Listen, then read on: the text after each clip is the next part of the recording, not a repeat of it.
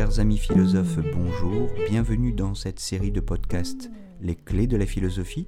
Je m'appelle Jérôme Ravenet et je partage avec vous des conseils et une réflexion sur les clés utiles pour entrer en philosophie à travers les exercices académiques de la philosophie, la dissertation et l'explication de textes autour des auteurs du programme officiel des examens et concours du secondaire et du supérieur. Chers amis philosophes, bonjour, ravi de vous retrouver aujourd'hui pour parler de la beauté, qui est, avec le bien et le vrai, l'un des trois transcendantaux de la philosophie, de la philosophie de Platon en particulier. Le vrai, c'est l'idéal ou l'objectif de la science, le bien, c'est celui de la conduite individuelle ou collective, c'est-à-dire le but de la morale et de la politique, et le beau, c'est l'idéal de l'art.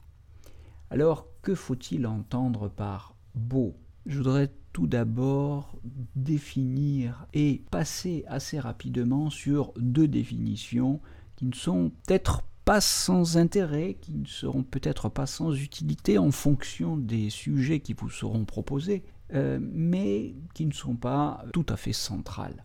Je veux parler de l'utilité. Dans l'Hippias majeur, je vous renvoie pour le titre des ouvrages au descriptif du podcast qui se trouve en dessous. Dans l'Hippias majeur, donc, il est question de choses utiles, euh, notamment d'une marmite. On peut dire d'une marmite qu'elle est belle, mais qu'est-ce que c'est qu'une belle marmite?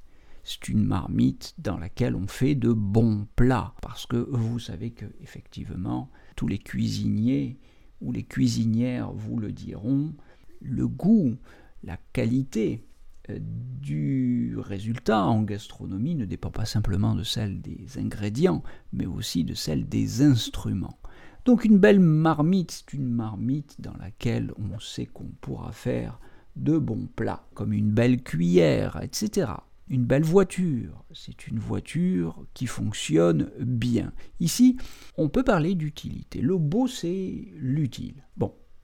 Deuxième sens, le sens moral du beau, car le beau peut avoir un sens moral. Beau peut signifier bien, bon, juste.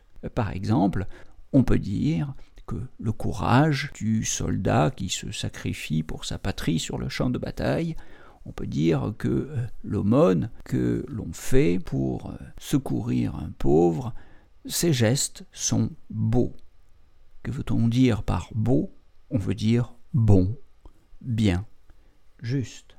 Je voudrais en venir maintenant euh, à des questions plus spécifiquement rapportées à la thématique de l'art. D'abord, le beau, c'est l'agréable, c'est ce qui émeut, ce qui plaît subjectivement, ce qui cause un plaisir sensible. On parle des goûts et des couleurs. Et cela va effectivement poser un problème qui est une grande porte d'entrée dans ces questions d'esthétique, c'est la question de la relativité d'une telle conception du beau. Si le beau n'est que cette émotion subjective relative au goût de chacun, alors le sens qu'on lui donne est finalement indécidable. Mais nous ne sommes pas condamnés à faire une liste sans fin d'opinions subjectives sur ce que les uns et les autres euh, apprécient comme beau.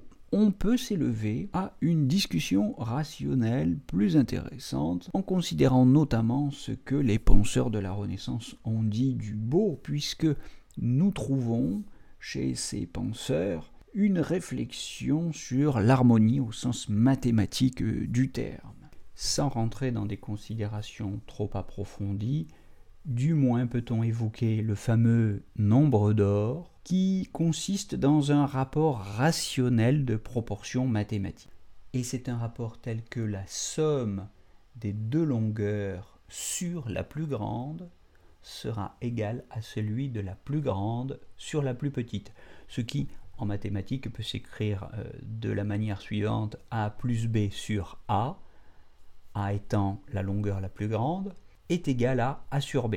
Bon, euh, le rapport, euh, pour vous donner la réponse de cette équation du second degré, le rapport est tel que phi, puisque c'est ainsi qu'on nomme ce nombre d'or, phi, la lettre grecque phi, est environ égal à 1,618.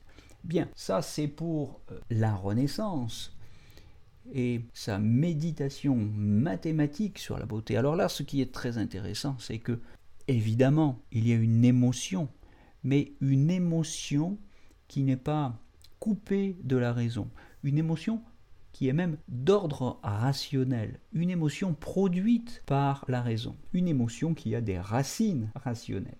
Je vous renvoie au modèle de l'homme de Vitruve, au dessin de Léonard de Vinci, que vous connaissez peut-être ou que vous retrouverez sans peine en cherchant deux secondes sur Internet, je vous renvoie par exemple encore au défilé de mode, tel que vous pouvez par exemple en voir sur euh, vos écrans à la télévision, sur les chaînes spécialisées, et en bas de l'écran, il est tout à fait significatif que vous voyez, en même temps que les mannequins, défiler des chiffres, des séries de chiffres, qui sont les mensurations de ces mannequins.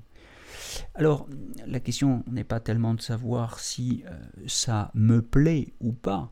Euh, ce qui est, par contre, tout à fait remarquable, c'est qu'on est dans ce rapport à la beauté un rapport tout à fait particulier, un rapport tout à fait privilégié à la mesure, aux chiffres, aux mathématiques. Bien, on pourrait aussi définir euh, le, beau en termes d'unité. Ce qui tend vers l'unité, plus il y a d'unité, plus il y a de beauté. La beauté manifeste plus d'unité là où elle se trouve dans la composition organique des parties. Alors, on peut évoquer Plotin et ses Énéades comme texte de référence sur cette question, mais plus sobrement, je citerai passage des notes brutes de Vasarely, qui écrit en 1956 Je crois avoir découvert une plasticité organique. L'unité, dit Vasarely, l'unité est un chromosome qui engendre les tissus de la plus belle plasticité. Voilà, alors, on pourra revenir à des textes euh, de Plotin, si vous voulez, qui est un auteur autorisé du programme, mais à un niveau débutant. Je vous propose simplement de retenir cette relation que fait Vasarely entre l'unité et la beauté. Enfin, pour nous dépayser un petit peu, je vous renvoie à la conception chinoise de la beauté, en termes d'harmonie.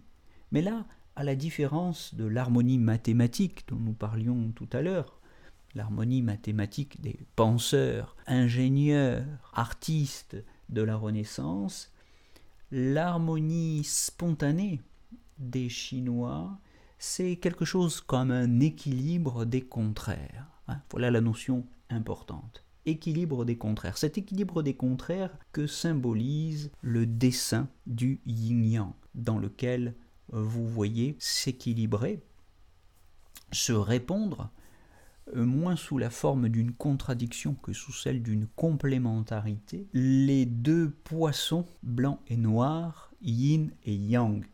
Alors ces notions de yin-yang sont devenues des lieux communs, des idées courantes aujourd'hui pour nous en Occident, encore faut-il euh, penser à les mobiliser pour en tirer une définition de la beauté le, cas échéant.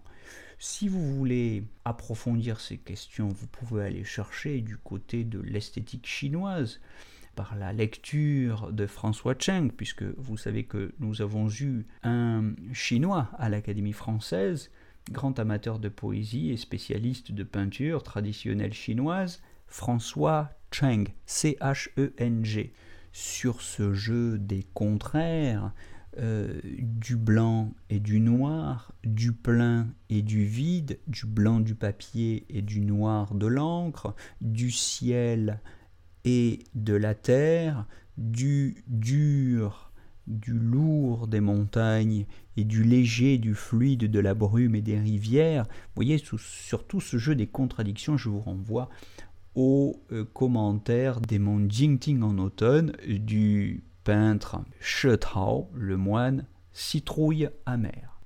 Bien, j'espère que ces quelques définitions supplémentaires et cette ébauche de problématisation en introduction auront contribué à enrichir un petit peu votre répertoire de connaissances et de définitions sur la question de la beauté.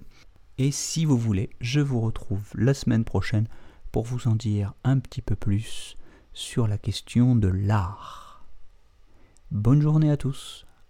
À très bientôt.